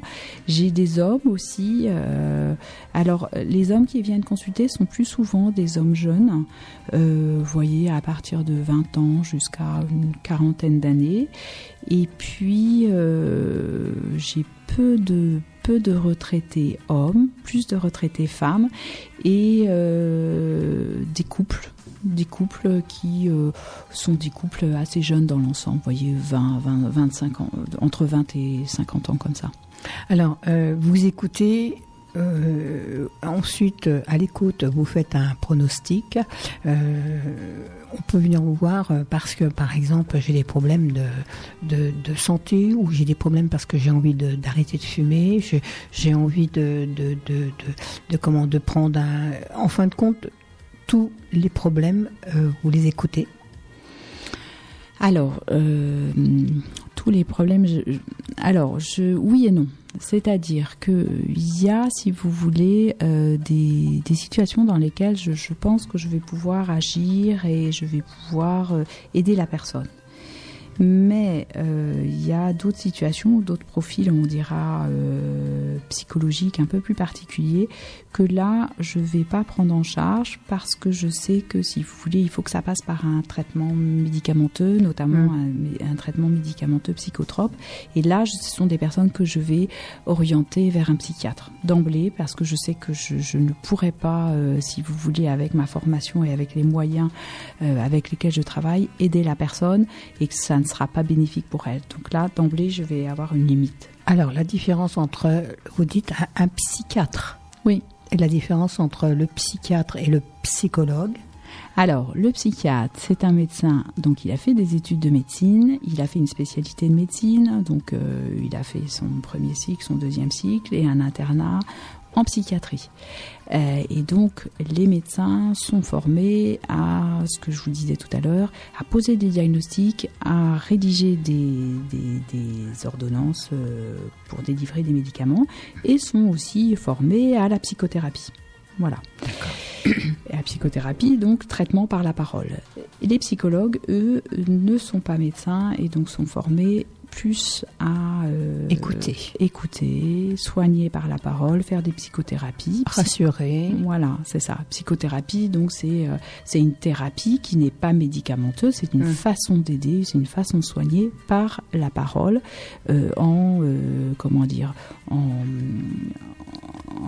s'adressant à, euh, à la personne, à son, à son, ses pensées, à sa façon de euh, de raisonner, à sa façon de fonctionner, de se comporter, etc. Alors, si je viens chez vous dans votre cabinet, euh, euh, je suis assise, je suis allongée, je suis, euh, je regarde la télé, je me détends, je bois un petit café, je bois. Comment ça se passe? Alors, euh, ben, les personnes, elles ont le choix. Je vais Mais pas vous dire que je vais venir parce que. Ah, bah, je vais vous accueillir volontiers. Oui, alors, les personnes, elles ont le choix. Effectivement, c'est important cette histoire-là. Elles ont le choix. Alors, elles ont le choix entre s'asseoir au bureau sur une chaise, ou elles ont le choix entre euh, s'asseoir sur un fauteuil qui, est face à mon fauteuil, mais elles peuvent aussi tourner ce fauteuil, me tourner le dos, se mettre de trois quarts. Enfin, elles peuvent faire ce qu'elles veulent. Et puis, j'ai aussi une banquette euh, sur laquelle euh, certaines personnes s'allongent, mais je vous dirais que c'est vraiment pas la majorité des, personnes. La majorité des personnes euh, s'installent euh, dans le fauteuil du patient et on est dans un face-à-face. C'est-à-dire que moi, j'ai mon fauteuil qui est installé en face du fauteuil du patient et on se regarde et on est dans un face-à-face. Il y a, ça c'est la majorité des adultes que je reçois. Certains adultes préfèrent être installés au bureau. Il y a un bureau entre nous deux. On est tous les deux sur des chaises, mais il y a un bureau entre nous deux. Et euh, pour certains, c'est plus, c'est- ça leur correspond mieux. Ils sont plus à l'aise comme ça. Euh, voilà. Alors après, euh, on regarde pas la télé, non? On regarde pas la télé. Oui, parce qu'on peut pas regarder la télé puis discuter puis Non. vous écouter. oui. Voilà, c'est ça. Moi, je vais être distraite par l'image, eux aussi, et ça va pas aller. Donc, en fait, on regarde pas la télé. Par contre, s'il y a des gens qui euh, qui ont soif ou des gens qui ont une quinte de tout, et je sens que je peux leur proposer un petit verre d'eau, ça va les aider. Bien sûr que je le fais volontiers. Mhm. Euh, voilà. Et puis, euh, mais euh, voilà, on, on s'installe. L'idée, c'est que le patient s'installe dans une dans une position Confiance. soit- voilà, confiance et puis, puis surtout qu'il lui soit confortable. Vous voyez, qu'il soit confortable à la fois physiquement, mais aussi psychiquement, ce qui renvoie à cette cette, cette, cette idée de confiance et d'être réassuré. Alors, euh, on peut venir vous voir donc euh, à votre cabinet à Blé- Blérancourt. Non, c'est Blérancourt, c'est ça. C'est ça, oui. À Blérancourt. Euh, euh, vous pouvez peut-être nous, alors, psychologue clinicienne. clinicienne, ça veut dire quoi? Alors, clinicienne, il y a- beaucoup de mots nouveaux hein, dans, dans, dans tout ça. Alors, clinicienne, ça vient de, de cliner, c'est encore du grec, et cliner, c'est le lit. Donc, en fait, le psychologue clinicien, c'est celui, c'est la personne qui va s'installer au chevet auprès euh, du patient. Euh, on est vraiment dans l'idée d'être auprès de la personne, euh, au, contact, si vous voulez. Euh, donc cli- clinicien, ça, ça, vient de cliner le lit et vous avez, bah, effectivement, avant on était plus au chevet, souvent c'était dans des hôpitaux. Oui. On rendait visite aux patients. Mhm. Euh, et euh, donc c'est pour ça qu'on parle de lit. hein. Euh, on était hospitalisé, on était dans un lit, voilà. Et c'est de là que ça vient ce, ce mot cl- clinique au lit du patient. Alors, vous vous déplacez? Alors, je me déplace, oui, dans, certaines situations euh, que je, limite euh, parce que euh, je ne peux pas aller partout. Alors, je fais partie par ailleurs d'un réseau qui s'appelle Réseau Onco de France. C'est un réseau qui s'adresse aux personnes qui ont un cancer et à l'entourage de la personne qui est malade du cancer. Et donc, je me déplace au chevet des patients qui ont un cancer quand leur état est très dégradé et qui peuvent plus, si vous voulez, conduire, par exemple, ou qu'ils Mhm. ont personne pour les conduire, ou qu'ils sont trop fatigués pour euh, se déplacer. Et je vais chez eux euh, pour euh, leur rendre visite. Voilà. Les Donc, écouter oui, bien sûr, oui, oui. Alors vous parliez tout à l'heure de la télé, donc c'est là où parfois moi je me retrouve avec la télé puisque je suis chez les personnes et parfois la télé fonctionne. Alors il y a certaines personnes qui vont tout de suite éteindre la télé parce que ça va les aider euh, pour être bien concentrés sur euh, sur la visite, sur ce qu'ils vont me dire. Puis il y a d'autres personnes qui laissent la télé et je dirais que je laisse un petit peu faire parce que euh, je, je, sens que parfois, euh, si vous voulez, dans, dans, dans le cas de maladie de cancer, quand les gens sont Mm. vraiment pas bien en phase terminale, etc., il y en a certains qui ont du mal à aborder les choses et parfois le fait d'avoir un peu la télé qui est là comme une sorte d'échappatoire, ça les aide. Donc je, reste très, euh, très tolérante. Alors comment fait-on justement pour euh, euh, pour avoir, pour vous avoir auprès de, de de, comment de, de, notre de notre chevet comment fait-on? Est-ce que vous avez un numéro de téléphone? Vous avez un site? Vous avez comment comment le sait-on ça?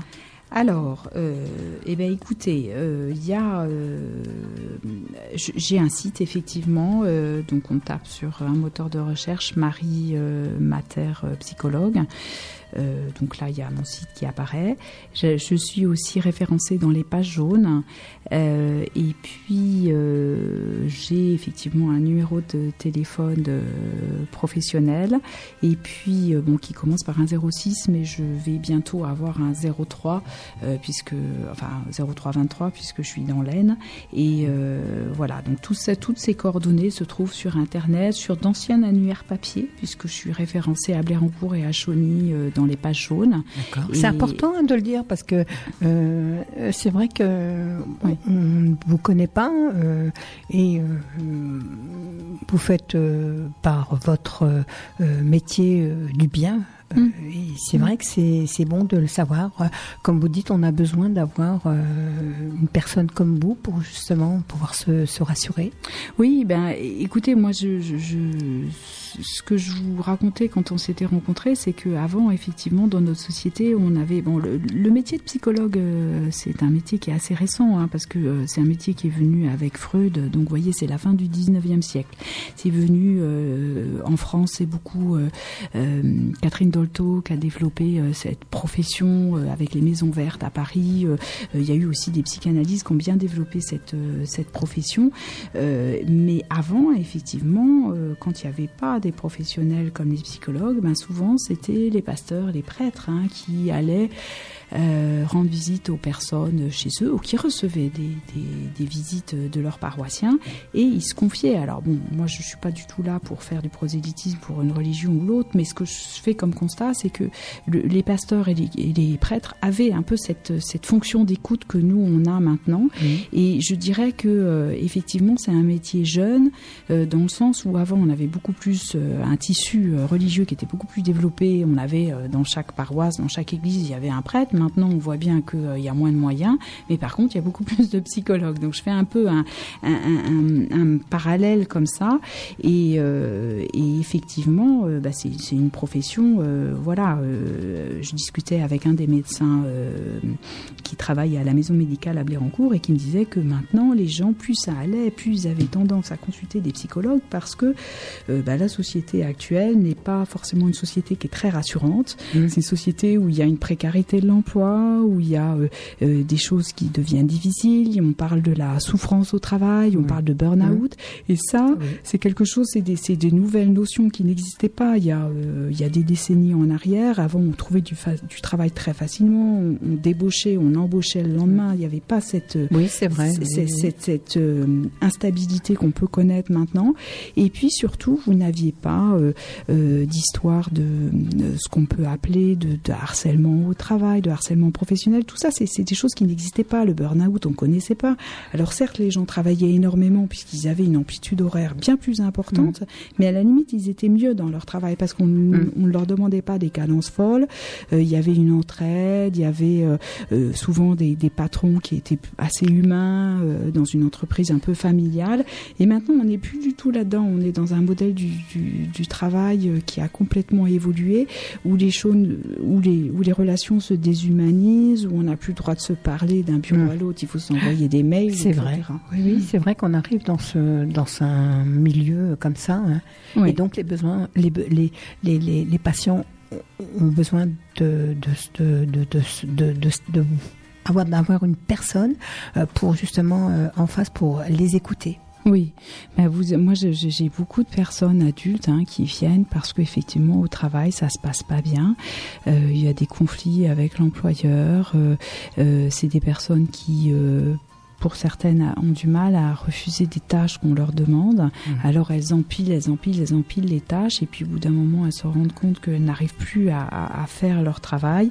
Il y a pas, il y a, il y a une reconnaissance qui est quasi inexistante, qui- inexistante pardon, et, euh, et une souffrance au travail. C'est vraiment un, un- un mot qui est apparu là euh, dans les dernières décennies, mais en fait qui est très vrai. Et vous avez des gens qui présentent un tableau euh, proche de la dépression parce que ils trouvent plus de sens dans leur travail, ils trouvent que le travail s'est déshumanisé, qu'il y a une perte de valeur.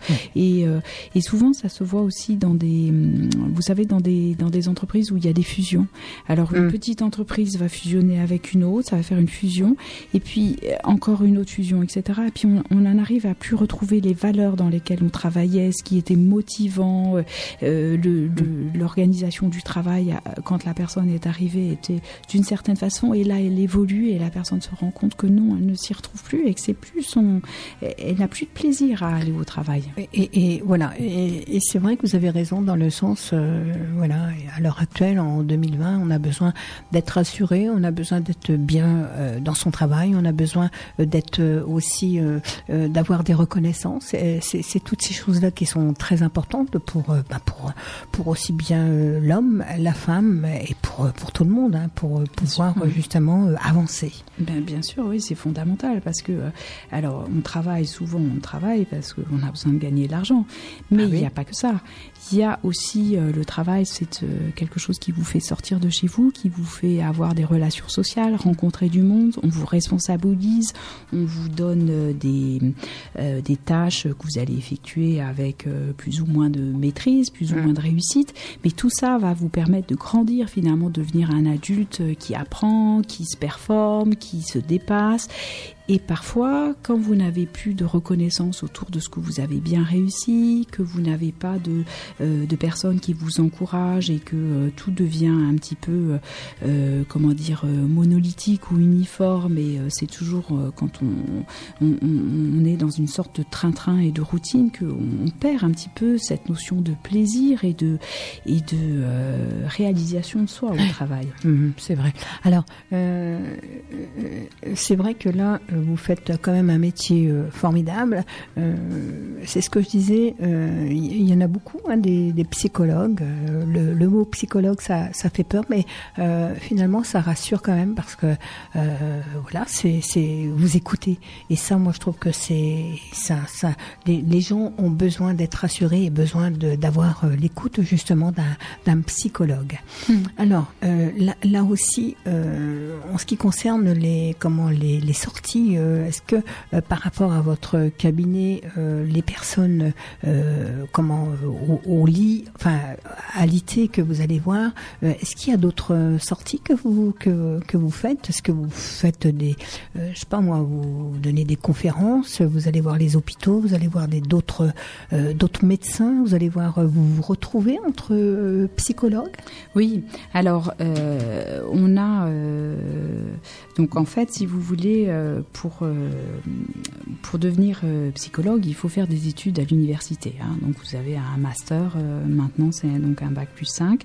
Euh, mais moi, j'estime que ça ne suffit pas parce que bien sûr, dans ces histoires, dans, dans dans cette posture où on accueille les histoires des personnes, leurs difficultés, etc. Il faut être soi-même au clair avec sa propre histoire. hein. C'est vrai, oui. Donc ça, ça, ça, c'est fondamental. Donc moi, ce que je dis, un bon psychologue, c'est un psychologue qui a fait des études, mais c'est aussi un psychologue qui a fait une thérapie pour lui-même, qui a Mm. été abouti, c'est-à-dire qu'il a été jusqu'au bout de euh, la compréhension qu'il pouvait avoir de sa propre histoire.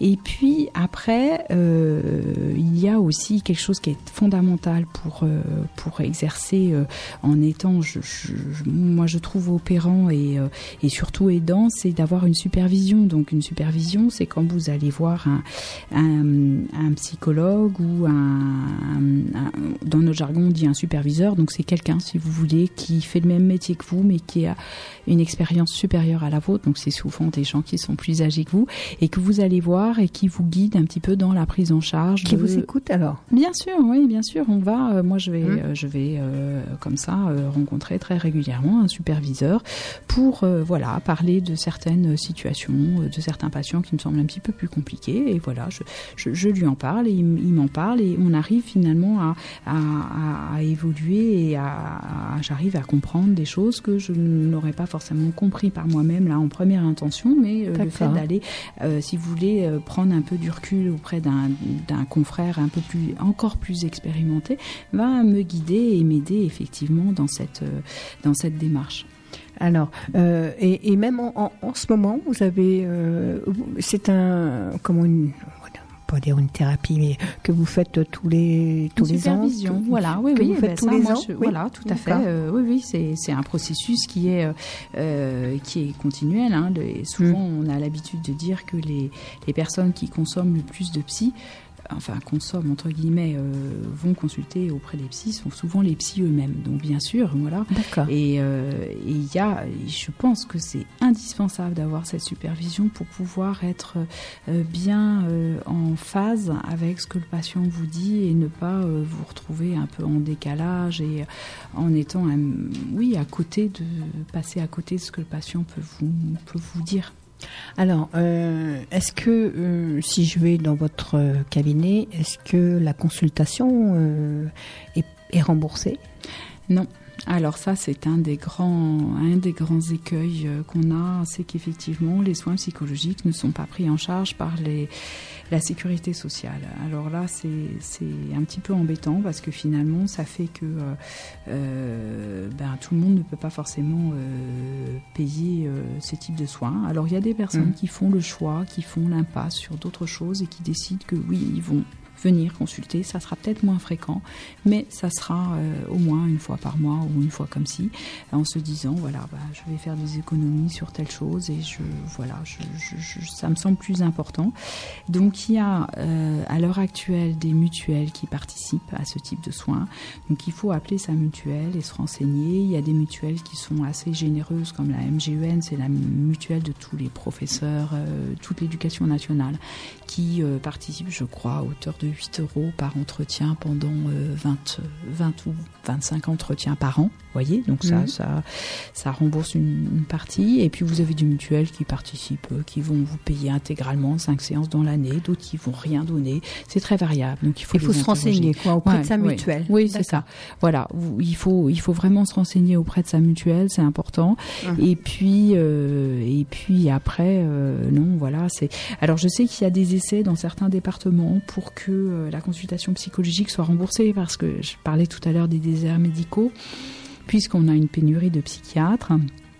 La, la CNAM, la, la Caisse nationale d'assurance maladie, s'était demandé si euh, finalement euh, une partie des consultations des psychiatres pouvait pas être déléguée aux psychologues pour tout ce qui est psychothérapie et que les psychiatres garderaient uniquement des consultations de prescription. Et donc ils ont fait l'essai dans trois départements, je crois, en Île-de-France, euh, dans le sud et je sais plus quel autre département, et ils sont en train de se rendre compte que finalement c'est peut-être pas pas si mal de d'avoir comme ça un forfait de, de consultation et je crois que il me semble que dans l'essai qui avait été euh, euh, mis en place c'était 20 consultations ou 10 consultations pour des adolescents euh, et ils sont bon c'est à l'étude hein, mais D'accord. voilà Mhm. Alors, Marie, ce que je vous propose, c'est de marquer une petite pause musicale et puis ensuite on terminera tranquillement cette émission. D'accord. Voilà. Effectivement, on va retrouver euh, tout de suite Lou, c'est son tout nouveau single. On va, on va écouter tout de suite Donne-moi suivi des Kids United Nouvelle Génération avec euh, l'hymne de la vie. Mais avant, on va parler de notre prochaine euh, manifestation puisque c'est les castings du Grand Boulevard des Talents qui arrivent à grands pas Ah oui, maintenant. oui. Il faut vous inscrire. Hein. C'est euh, c'est en février prochain, donc on va en parler tout de suite euh, pour ce casting. À tout de suite.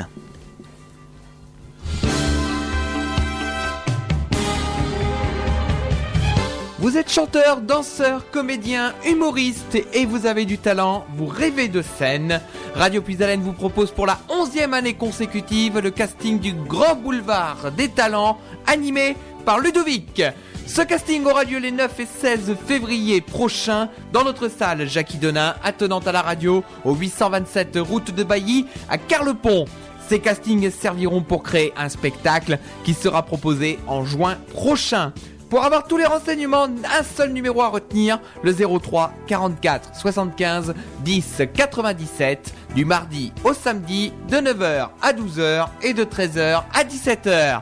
Plus d'informations sur notre site internet radiopuisalène.fr et sur notre page Facebook Radio. Alors n'hésitez pas à tenter votre chance. Nous vous disons à très bientôt.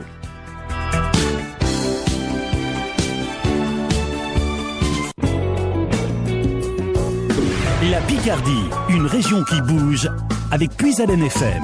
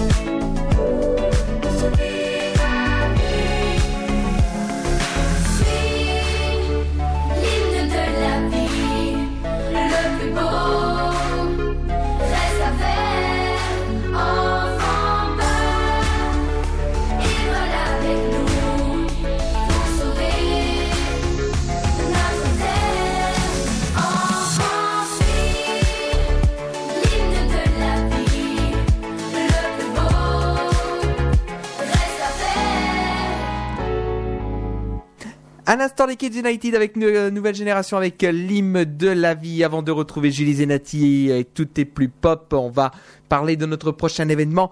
C'est le voyage à Madère. Alors attention, plus que quelques jours pour vous inscrire à ce voyage qui aura lieu du 5 au 12 septembre 2020.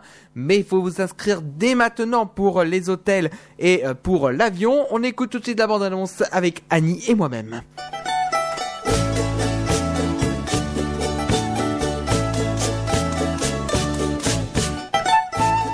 Les amis de Radio Puisalène vous proposent un circuit de 8 jours à la découverte de l'île de Madère, un véritable jardin flottant sur l'océan Atlantique du 5 au 12 septembre 2020. Au programme, visite de la basilique de Monte et de la cathédrale de C.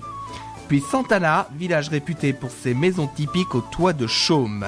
Camara de Lobos, petit port pittoresque de pêche.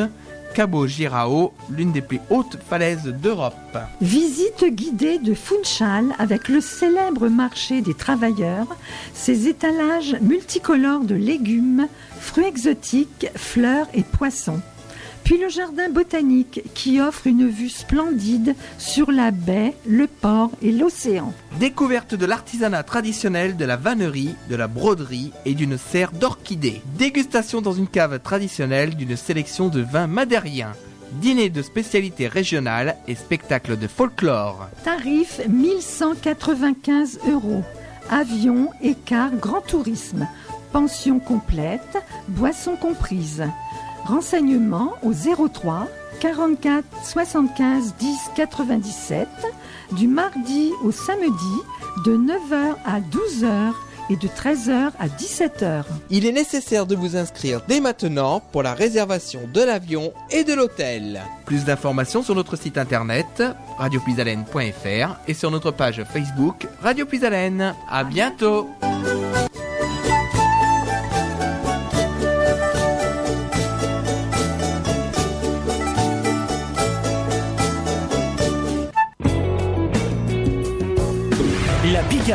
Une région qui bouge avec Puisalène FM.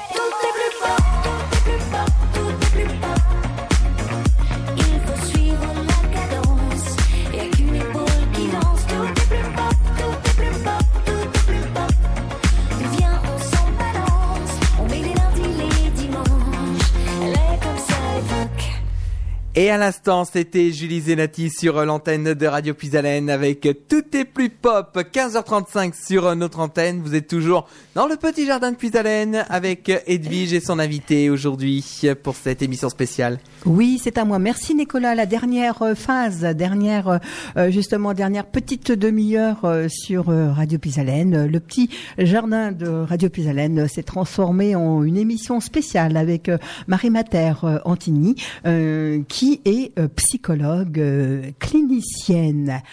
Euh, c'est vrai qu'on parlait hors antenne, le, psychologue, ça, ça fait peur, mais euh, c'est rassurant quand même. Oui. Alors, en a euh, besoin. Vous, vous, disiez effectivement, euh, ça fait peur. Alors moi, je, je, je, je suis euh, assez frappée de voir que certaines personnes euh, ont euh, encore cette image ancienne du psychologue qui est pour les fous, cette représentation qui est que voilà, un psychologue, c'est on n'est pas fou, on va pas voir un psychologue parce qu'on est fou. Et souvent, c'est quelque chose qui arrive au cabinet. hein. Les gens disent voilà, moi je viens vous voir, mais on m'a dit euh, tu vas voir quelqu'un pour les fous. Et souvent, moi, ce que j'explique aux personnes qui viennent me voir, c'est que quand on a une difficulté et qu'on va demander de l'aide, eh ben, on est tous au fou. Au contraire, on est euh, dans une démarche qui me semble très adaptée où on a une difficulté et on veut s'en sortir, alors on va demander de l'aide à quelqu'un qui, a priori, est le mieux placé pour pouvoir aider. Voilà, donc c'est peut-être cette image rassurante que vous aviez, euh, vous, Edwige. Tout à fait, oui. euh, Moi, euh, si je viens vous voir, c'est parce que justement, euh, j'ai euh, le- problème, il est là, mais c'est parce que j'ai envie que l'on m'écoute. Mhm. Oui, oui, oui. Et puis peut-être aussi euh, ne pas rester avec ce problème-là, euh, se dire que euh, parfois on peut être compris malgré cette difficulté, malgré ce problème, et qu'on peut peut-être avancer et évoluer favorablement. Alors, je pense que c'est une émission qui va se terminer gentiment, tranquillement, avec justement, j'ai devant moi, alors vous allez peut-être pouvoir m'en parler, une projection d'un film sur le secret de famille et de la psychogénéalogie. Oh, j'ai bien dit. Hein. Oui, absolument. C'est oui. pas répété. Hein je m'étonne, il y a des moments. Et alors, euh, ça se passe, c'est ce lundi prochain? Oui, alors donc c'est euh, un film qui s'appelle Ces liens invisibles. Euh, c'est un film euh, qui a été tourné en 2015 par euh, Marine Billet, euh, qui sera projeté lundi 20 janvier à 20h30 au cinéma Le Paradisio à Noyon. Euh, donc c'est un film qui relate l'histoire de trois personnes qui découvrent dans leur vie qu'il y a des choses qu'on leur a cachées, qu'il y a des choses secrètes qu'on ne leur a pas dites et qui se retrouvent dans des situations un petit peu où elles ont l'impression de pas avancer dans leur vie, elles ont l'impression d'être bloquées. euh, et euh, ce film donc relate euh, le parcours de ces trois personnes qui vont euh, essayer de voilà découvrir qu'est-ce qui fait que ça bloque dans leur dans leur vie. Et donc c'est un film qui dure 50 minutes et à l'issue de la projection, il y aura un débat avec moi-même et bon la réalisatrice devait être présente mais comme elle a pas mal de tournées, elle ne sera pas présente et l'idée c'est de pouvoir échanger justement sur ce film qui montre finalement quels euh, secrets peuvent être transmis d'une génération à l'autre de façon inconsciente. Voilà. On peut parfois ne pas dire à euh, ses enfants euh, euh, ce qui s'est passé pour les générations antérieures et parfois des générations suivantes peuvent être impactées de ce qui s'est passé dans l'histoire de vie du grand-père ou de la grand-mère ou de la mère et, et des parents et des grands-parents. Alors là, euh, euh, euh, le, comment le film, on regarde le film et à la fin du film, vous êtes là, vous êtes présente dans la salle, vous? Bien sûr, oui, oui, oui. Moi, je serai présente, je vais assister à la projection et puis après, on va pouvoir débattre avec les spectateurs qui auront envie de poser des questions.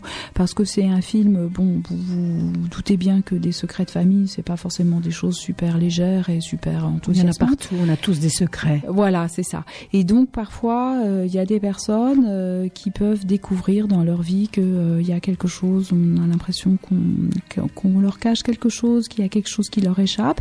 Et la projection, je pense, euh, peut être, euh, si vous voulez, euh, sujet à débat et puis euh, à explication parce que c'est aussi, euh, euh, il y a euh, des, des- phénomènes qui sont à l'œuvre et euh, je pense que euh, Marine euh, Billet a voulu qu'il y ait un psychologue euh, qui puisse expliquer un petit peu les choses parce que parfois ça peut être un petit peu lourd à, à, à recevoir, à accueillir, et qu'on a parfois besoin d'aide d'un professionnel justement pour euh, pouvoir avoir une explication et voir un petit peu plus clair. C'est tiré d'une histoire vraie ou euh, Alors le- oui, le, le- le film, ce sont euh, des, euh, des personnes qui ont existé réellement.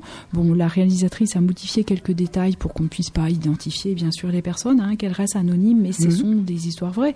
Et moi, j'ai j'ai dans ma patientèle des personnes qui sont venues consulter parce qu'il y avait des histoires de comme ça, de répétition de choses euh, qui se passaient dans leur vie et elles n'étaient pas forcément, elles voyaient pas forcément très clair. Et euh, le, travail de, thérapie qu'on a pu faire ensemble a amené euh, un esprit plus clair et elles ont pu ouvrir les yeux un peu sur ce qu'elles vivaient. D'accord. Alors, vous allez le découvrir ou vous l'avez déjà vu? Alors moi je l'ai, oui bien sûr que je l'ai vu, euh, je l'ai vu euh, déjà deux fois et euh, je vais le revoir là donc le 20. Euh, bien sûr que il vaut mieux que je l'ai déjà vu pour pouvoir bien être, je dirais, au fait et puis le connaître et pouvoir intervenir. D'accord, c'est ce lundi 20 janvier 2020, donc à 20h30, c'est au nouveau cinéma Le Paradisio, donc c'est à Noyon. Voilà, donc une petite participation sera demandée aux personnes qui veulent euh, euh, venir, mais il faut savoir que c'est pas, c'est un peu moins euh, élevé qu'une place de cinéma. Oui, je, crois, je crois que c'est 6 euros effectivement parce que Régis en a parlé ce matin justement dans Plus Haleine Cinéma et euh, parce C'est que c'était sur le programme du Paradisio et justement on en avait profité pour faire le lien avec l'émission de cet après-midi et euh, donc euh, effectivement on en avait déjà parlé je crois c'est 6 euros l'entrée C'est effectivement ça, voilà, voilà, c'est tout à fait ça. et sinon, le programme du Paradisio, vous pouvez maintenant le retrouver sur notre page Facebook, puisqu'on a innové euh, depuis ce matin. On met le programme du Paradisio et du Majestic de Compiègne sur notre page Facebook dès la fin de l'émission cinéma. Donc, ou quand il n'y a pas d'émission cinéma, bah, ce sera également aux, aux alentours de 11h. Ce sera sur la page Facebook de Radio Puisalène maintenant qu'on met le programme du euh, cinéma Paradisio de Compiègne, euh, de Noyon et le Majestic de Compiègne. J'ai mélangé les deux, voilà. Euh, Merci Nicolas pour ces informations. Alors, Marie, bien sûr, on termine cette émission. Vous avez le mot de la fin, c'est à vous. Voilà. Alors, bah, écoutez, merci de merci de m'avoir invité. Euh, donc euh, voilà, moi je suis venue pour présenter un petit peu euh, mon travail, euh, surtout permettre à des personnes qui connaissent pas hein, ce, ce métier euh, de pouvoir euh, le découvrir. Donc, ce qui est important de, de retenir, c'est qu'un psychologue est là, comme disait Edwige, bien pour écouter. Si vous rencontrez une personne qui se met à vous juger, à dire c'est pas bien, c'est bien ou ça me paraît pas euh, adapté ou enfin, voyez, quand il y a du jugement, euh, ben dites-vous que vous n'êtes pas chez un psychologue. Un psychologue est quelqu'un qui surtout ne vous juge pas et accueille tout ce que vous pouvez dire sans euh, voilà, sans connotation négative ou positive ou quoi que ce soit. Donc voilà. Si vous voulez me retrouver, j'ai un site. Donc vous tapez sur votre moteur de recherche Marie comme mon prénom, Mater MA de TER, et vous tapez psychologue. Vous verrez mon site qui s'affiche. Euh, donc je essayais euh, qu'il soit assez, euh, comment dire, Attrayant, efficace, voilà, efficace, attrayant. oui. Il y a des Mhm. photos, il y a des petites rubriques avec les publics qui sont ciblés. Il y a, j'explique un petit peu mon métier, j'explique ce que je fais auprès des enfants, des adolescents, des couples, etc.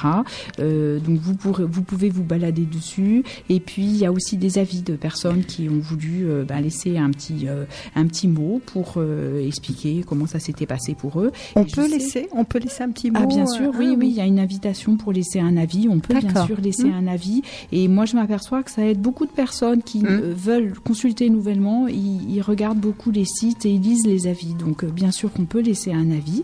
Euh, donc voilà, il y a euh, l'adresse, donc la maison médicale qui est à Blérancourt et le numéro de téléphone figure aussi sur le site.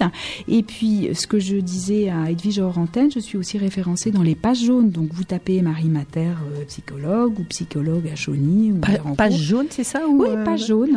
Et vous, et vous allez voir euh, les pages jaunes. Donc les pages jaunes, c'est vraiment, moi je trouve que c'est quand même une garantie quand vous, vous cherchez Mm. des professionnels parce que ils sont obligés, quand ils euh, vous référencent, de vérifier que vous avez bien des diplômes. Donc il y a quand même une garantie dans les pages jaunes que vous ne trouvez pas dans d'autres sites. Il y a, il y a- il y a d'autres Mm. sites qui référencent euh, des professionnels, mais ils n'ont pas ce cahier des charges. Donc je trouve que c'est quand même une, une belle C'est important. Bien sûr. Et puis les gens, comme vous dites, ils ont besoin d'être rassurés.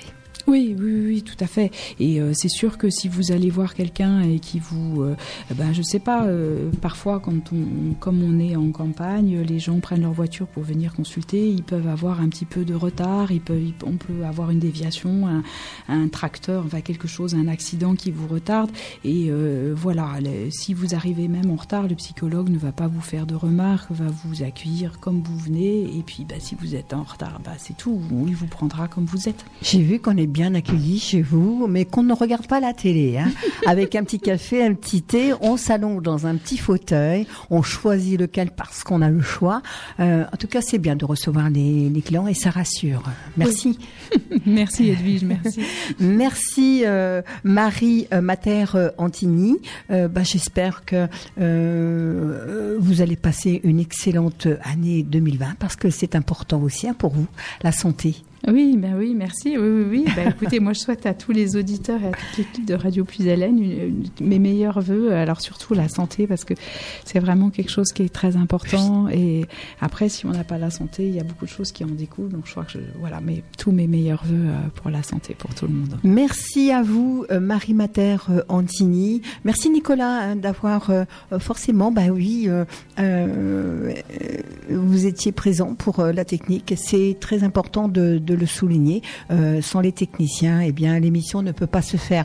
Euh, derrière euh, vous, c'est derrière vous, vous allez laisser, oui, la place. Alors, qui est là, qui a préparé son émission, qui était prête depuis déjà la semaine dernière. Bah bah, oui. pratiquement, elle a rien fait. Hein, euh. Eh oui, en, en fait, ce qui s'est passé, c'est que l'émission que vous propose Laure cette semaine devait avoir lieu la semaine dernière, mais Tant avec euh, avec les, les problèmes électriques que nous avons eus, eh ben Eh. forcément, ça ça a un peu perturbé nos programmes. Donc euh, là, c'est Laure qui va prendre le relais effectivement pour euh, Chanson Bonheur, 16h 18h. Elle a pris de l'avance, hein, là. hein.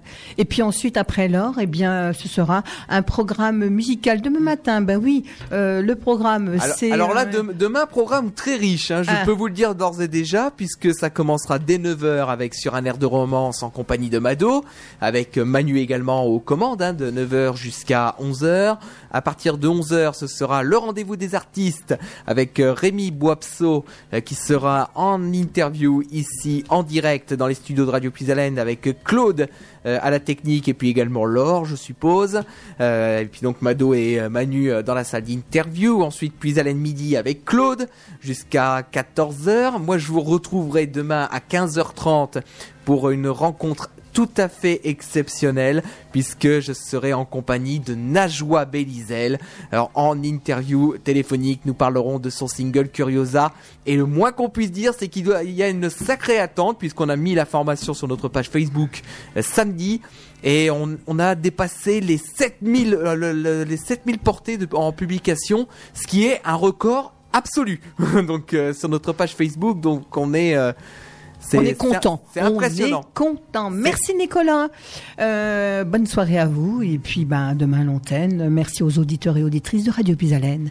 Et puis donc euh, je vais laisser euh, les commandes alors effectivement dans, dans quelques minutes, mais on va se quitter avec Florent Pagny et si une chanson et retrouver cette émission évidemment en podcast sur notre site internet radiopuisalène.fr et sur notre page Facebook Radio Puisalène. Merci de votre fidélité et très bonne fin de journée à tous sur notre antenne. À très bientôt. Au revoir.